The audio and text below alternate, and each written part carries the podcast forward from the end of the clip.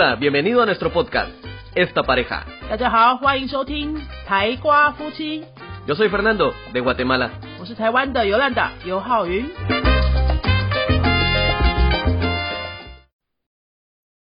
Hello，大家好，欢迎收听今天的台瓜夫妻。星期三的台瓜夫妻都是由我尤兰达一个人主持，跟大家讨论关于语言学习方法、思维，还有我的一些文化观察点。今天要跟大家讨论的是口音这个话题。事实上，这个礼拜三跟礼拜五两集，我们都会来跟大家好好的聊一下关于学西班牙语的口音这个问题。那今天呢，我们先来讲关于呃中级老师，就是说台湾的老师了哈，非母语者老师。我们讲的西班牙文啊，我自己承认我的西班牙文但是流利的没有问题，但是我讲西班牙文的时候，一定听得出来我不是母语者，一直也不觉得我是一个因为我讲的很接近母语者，所以我就很会教的那种老师。有些人会觉得说，如果你讲话有非母语的腔，你这样子可以教吗？或者说你有些发音并不是那么准，你这样子可以教吗？我觉得完全没有问题啊。那我会这样说，并不是因为我自己就不是非常接近母语者的口音，然后我又说这样子教是没问题。而是我真的也看过非常非常多很专业、很厉害的老师，他们都不是教自己的母语，但是他们可以把这个语言教得非常好。教学跟很多人想的其实不太一样哦。你要怎么样可以让一个完全什么都不会的人跟着你的教学的步调，可能在很短的时间，比如说半个小时的课、一个小时的课，就可以很顺畅的讲出一段话，让他觉得很有成就感。我觉得这才是教学的一个关键。老师的口音是不是非常的漂亮？当然，老师的口音漂亮是有加分啊。如果这老师又很会教，他又可以讲的完全很接近母语者，或是他本身就是母语者，或是他是双语者，这个都非常理想啊。但是并不是说，诶，很会教的老师，他口音不够接近母语者，他就变得不可以当老师，应该不是这样子哈。我们这边有些学生啊，各种学生的需求我们都遇过，就是有些人是一来的时候，他是从零开始学，他就直接要求说他要找母语者老师，因为他希望他的口音可以从一开始的时候就可以。很标准，有一些学生他说，呃，他会怕外国人，先找中师学，那有程度之后再来跟外师上课。大部分的学生是也没有什么特别的意见哈，就照我们云飞的安排。像云飞这边的安排都是，现在几乎每一个班级都是这样，一开始就会遇到三个不同的老师，那里面一定会有台湾的老师，也会有母语者。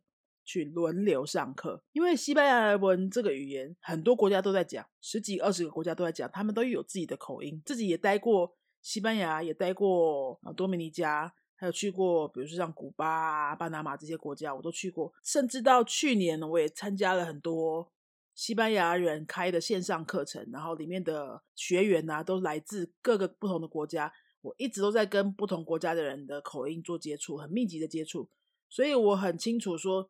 每个国家的口音真的有的地方会蛮明显的不同，那你可能都需要花一点点的时间习惯它，不影响沟通，只是需要花时间习惯。所以我们都会希望我们的学生一来就可以用最短的时间去让自己可以很快的适应每一种口音。那学习者在零的阶段的时候，他完全没有程度，他听台湾腔，他听母语者的腔，他听墨西哥腔、西班牙腔、多米加腔、瓜地马拉腔，他可能都听不太出来。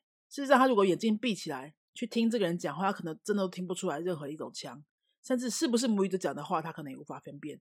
你会觉得，呃，真的真的有可能吗？真的啊，因为他是从零开始学的啊。就像我最近在今年我一月开始，我都在练习阿拉伯文嘛，我在刚开始嘛，阿拉伯文我是真的零啊，完完全全的零。你现在是阿拉伯人跟我讲阿拉伯文，还是埃及人跟我讲阿拉伯文，还是一个在台湾学阿拉伯文很久的台湾人跟我讲阿拉伯文？我一定也是听不出来的、啊。其实，在零的时候，就让耳朵去习惯各种各样的腔，这个跟这个对后来的学习，搞不好才是会是呃最有帮助的。因为如果你一开始就是把自己限定在我就是只要西班牙腔，那你以后要去中美洲上班的时候，你就要花比较多的时间才会习惯哦。因为你如果很久很久都没有听过一些不一样的腔的话，突然就要听一个很不一样的。你一定会花比较久的时间才会适应啊。像我自己一开始在台湾都是跟西班牙人学，后来我去中美洲工作的时候，我就会发现说，哇，超级不一样哎。还有我在台湾，嗯，我学了三年，大概三五年之后，我认识了两个尼加拉瓜人，他们都说你这个西班牙腔真的是有够重的，就是拉丁美洲没有人这样讲话的。如果说你在一开始学的时候，你就不要太设限，你。跟什么老师学都都去接触，最好都还有不同国家的，我觉得会对你整个语言学习长期来说，反而才是会比较健康的，然后也可以在之后要适应腔调方面不会有这么多的障碍。那再话说回来说，不是母语者的老师去教一个不是母语的语言，哈，就像我是台湾人，但我教西班牙文，或者说很多台湾人。英文老师都在教英文，可能他们讲这些语言的时候也都有一个台湾腔在，这到底适不适合？我真的觉得主要是看老师的教学功力跟他的热忱。腔有时候是是比较没有办法能够改善就改善的，因为他需要一个长时间刻意练习去累积，甚至他有可能你需要很长期的住在另外一个国家，你才有可能把你的腔练到很接近、很接近母语者。像以我来说，我讲西班牙文讲了二十年了。我老实讲，我是没有刻意去练这个腔的问题啦，我就是自然的去发展。你看，我又跟那个菲南多结婚，我们也相处了十年，差不多快十年了。我几乎是二十四小时泡在西班牙文里面生活，这个台湾腔还是多少有一点点在。虽然他会觉得说，他有时候觉得菲南多会觉得我讲的腔很像一个加勒比海腔，因为我在多米加待最久嘛。台湾之外的国家，多多米加是待最久的，而且身边有很多多米加的朋友。所以被影响的蛮多的。不管怎么样，台湾腔都还是多少会有一点点在啦。会影响我什么样的沟通吗？是不会。我也不觉得我的教学会因为这样受到什么样的影响。最主要的，能不能帮学生学好一个语言，我想并不是在腔，而是在的教学功力啊，然后你对教学有没有看法啊？你有没有一个很完整的教学系统？还有你有没有一直在精进你的教学技巧？然后一直用呃很多的同理心啊，然后教学设计啊，去帮学生可以学得更快更好。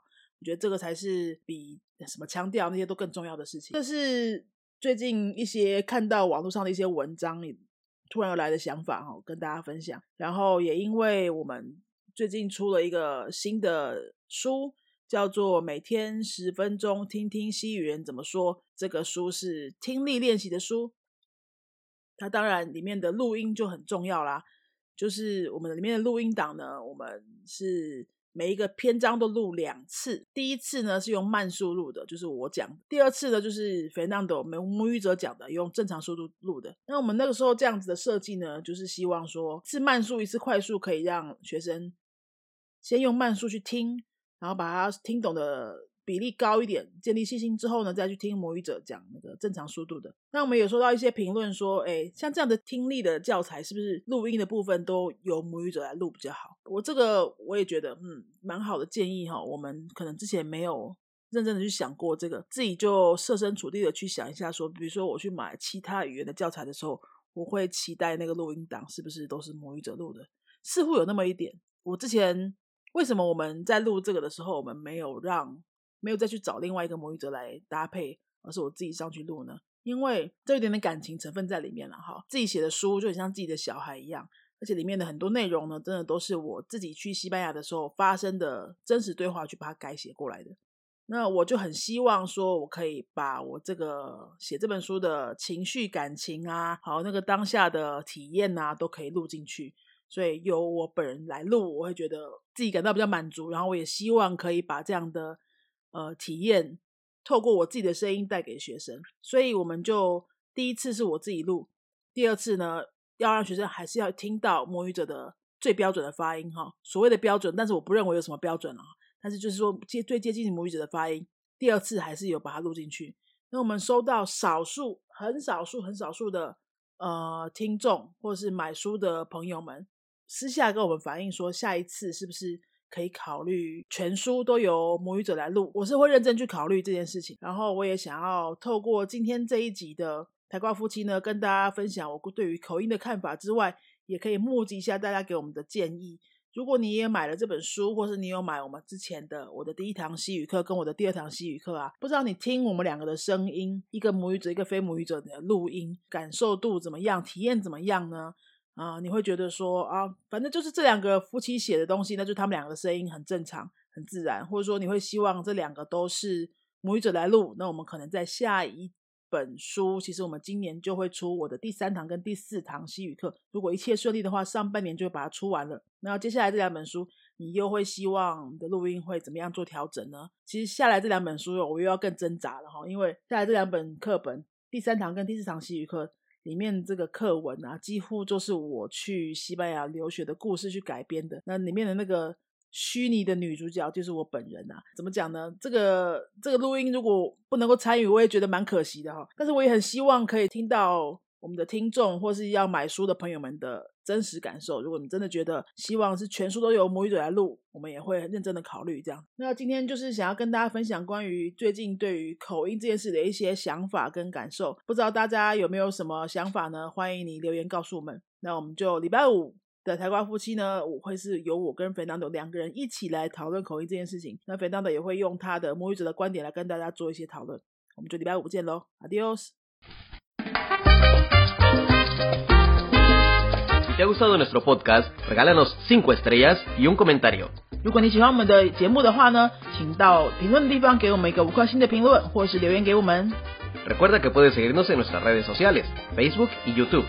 也提醒大家可以到脸书搜寻我们的云飞粉丝页，或是到 YouTube 搜寻我们的云飞语言的教学频道，有很多西班牙语的教学影片哦。Nosotros somos la Escuela de Idiomas Yunfei y este canal es Esta Pareja. 我们是新竹的多国语言教室云飞台瓜夫妻。，Adios，拜拜。